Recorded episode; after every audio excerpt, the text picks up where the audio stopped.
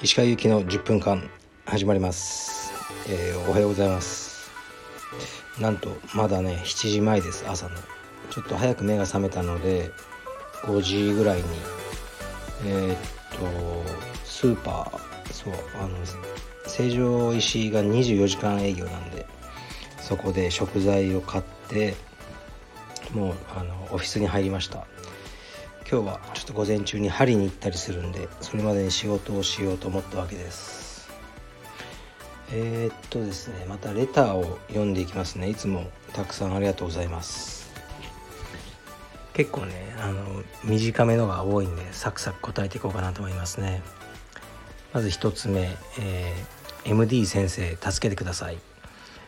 充実歴が長い紫帯ですがとにかく足が効きません。簡単にパスされます。上からは茶帯。下からは紫帯と言われました。橋本さんは白帯時代からパスされてないそうですが何かアドバイスをいただけますでしょうか？うんそうですね。まあ MD 先生と僕を呼ぶところがもう古いですね、うん、足がね僕も効かないんですよ。だから僕は下になった時の考え方はもう上に早くなろうと。いうふうに思ってますね。ずっとこう足を利かせて相手のパスを耐え続けて翻弄するみたいなことができないんですよね。だから上になるための下をやってますね。すぐにもうひっくり返して上になる。とか。だからこの方もおすすめはやっぱディープハーフガードみたいにしっかり組む技ですよね。あのしっかり組んでそこからもう起き上がっていくみたいなあの戦いがいいと思います。岩崎みたいな。だ岩崎とかディープハーフガードだけしかないじゃないですか。しかも一方向なんですよ。で分かっててももうほぼ100%あれに入られてしまうんですよね。だからおすすめですよ。ディープハーフガードクラブでしたっけ？あの YouTube 僕見てないですけど。それを見てみてはいかがでしょうか。えっ、ー、と次いきます。えー、いつも楽しく拝聴しております。カルペディエムのロゴについて教えていただきたいです。よろしくお願いします。うん。えー、っとあのロゴはうちの会員でもありまあ友人でもあるえー、っとねノルウェー人のあの現代美術アーティストのえー、っとねガーダー・アイナーソンっていう人がいるんですよ。結構ね有名なんですけど彼にデザインしてもらったんですね。であのバッテンはもともともう彼の作品なんですよ。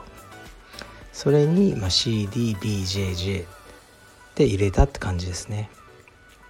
であのバッテンのモチーフって多いんですけどあれはねハードコアニューヨークっていうパンクバンドがニューヨークに、まあ、かつていてあのああいうバッテンだったんですね。だそこをうんなんかまあそれをモチーフにしたんじゃないかなと思いますね。はい次いきます。石川先生こんにちは。いつも楽しくラジオを聞かせていただいております。石川先生はアメリカで柔術を始められたとのことですが日本に帰国して日本の柔術道場で練習を再開された際アメリカの道場と練習方法などに違いはあったのでしょうか。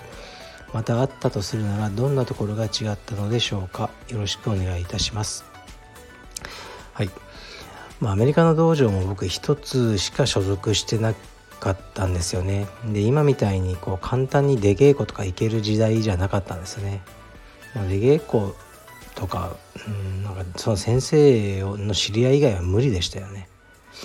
うんなんかもう喧嘩売ってんのかみたいになるような時代だったのでだから僕のあのー、スクールのことしかわからないんですけどやっぱり練習時間が長かったですよね。なんか日本もそうだったんじゃないのかな。だから日本アメリカっていうより今はあの日本はちゃんとこうクラスって感じで時間通りに始まって時間通りに終わるっていうのがあったと思うんですけどアメリカも日本も以前はこうなんかダラダラ集まっていつが終わりかわからない2時間ぐらいやる3時間ぐらいやるっていうのが主流だったと思いますね。それぐらいしかうん、違いはないかもしれないです。はい。えー、次いきます、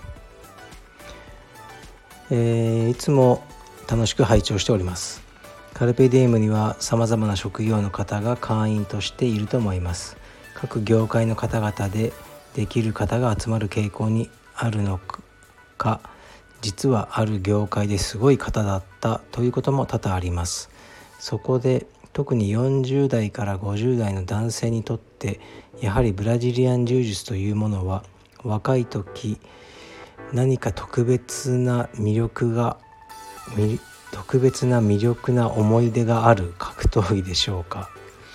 40代50代を引きつける背景的な魅力について石川さん的見解を教えていただきたいです。うんちょっとね日本語が分かりづらいですねこの人は。まあ40代50代の人を引きつけるというか、まあ、40代50代でもまだ若いやつに勝つチャンスがある格闘技っていうのはありますよね。そこが魅力かもしれないですね。もうキックとか無理だと思うんですよね。11もきついですよ。きついけどまだ大丈夫。僕も45ですけどね。うんまだその紫帯若くても青帯ぐらいには負けないですよね。まあ僕はそうもう経験があるんで。でも40代50代でも全然あの何、ー、て言うんですかね。まだまだ形になると思いますね。やっぱキックとかもう50代とかやばいんじゃないですかね。なかなか。だから極真とかはね型があるんですよね。スパーリングできなくても型というものがちゃんと確立されててあの人は型にこうね凄みがあるとか気迫がこう、ね、とかねそういうふうにいろいろできると思うんですよね。やっぱ充実はそこがなくてまあスパーリングしかないのできついといえばきついですけどあのー、まだねあのそういう40代50代でもできる格闘技だとは思います。まあそそうですね。いろんな方がいて確かにねあのある業界ではすごい方だったとかいうことも多いですけど単純にやっぱりその仕事と家族プラス、ね、こういう充実みたいなかなりこう体力的にも、ね、ストレスのかかるものをやろうとしている時点ですでにこうなんかできる人なんでしょうね。なんか忙しいよとか疲れたよとか言っちゃえばそれまでだけどやっぱりこううんなんか社会とかで成功されてる方っていうのはエネルギーが、ね、一般の方よりも一段あの高いところにあるのかなとたまに思います。えー、次いきます。今日サクサクいきますね。えー、残業帰りのリラックスタイムに聞いております。柔術を始めたいのですがコロナのせいのせいもあり二の足を踏んでおります全くの未経験なのですがプライベートレッスンを受講することは可能でしょうか？はいもちろん可能です。あのカルペディエム、えー、青山または他の道場いろいろありますがのあのホームページからお問い合わせからお願いします。ちょっとね僕はもう今やってないんですよねプライベートレッスン。うん。まあちょっと怪我もあるしだけどあのスタッフとかもちろんやってますしよろしくお願いします。プライベートレッスンはね需要が増してるんですよね。やっぱこのコロナで、ね、グループレッスンはちょっとまだあれだけどプライベートレッスンなら家族があの、ね、許してくれるとか言って。だからうちのスタッフとかねあの潤ってますよ。お前らコロナ長者だなっていうのをいつも言ってますもん。俺だけじゃねえか損してんのって。うん。まああのそれはいいんですけどね。よろしくお願いいたします。全然未経験でも全く問題ないですよ。そういう方多いです。さて次。こんばんは。いつも寝る前のストレッチタイムに聞かせていただいております。石川先生は MMA の試合に出場しようと思ったことはありますか？これ前答えましたね。ちょっと思ったけどあの柔術も MMA も、えー、両方やってたら両、うん、どっちのどっちもそのチャンピオンになれないなと思ったというのと、まあ、かといってじゃあ MMA だだけやろうとか全く思わなかったですね。やっぱり柔術が好きすぎて僕は柔術に集中したかったってことですね。よし。あと一つもうね10分近くいっちゃいますけども週末なんでもう一発いきますね、えー、いつも楽しく聞かせていただいてます。石川さんにお悩み相談させてください。私は充実歴15年の黒帯のものです。ここ数年体力も落ち始め新しい技術を習得するかっこ自分のスタイルを一度崩して再構築するかっこ閉じ。気力もなくなってきており。ただ軽くスパーをして仲間に会いに来る古参の中年黒帯になりつつあります。昔の仲間も徐々に道場を辞めていき私もこのままでいいのか悩んでいます。黒帯をもらった手前辞めることもで決断できずにただ停滞。さらには後退しています。私のようなダメ黒帯に一言ご助言をください。よろしくお願いします。長文失礼いたしました。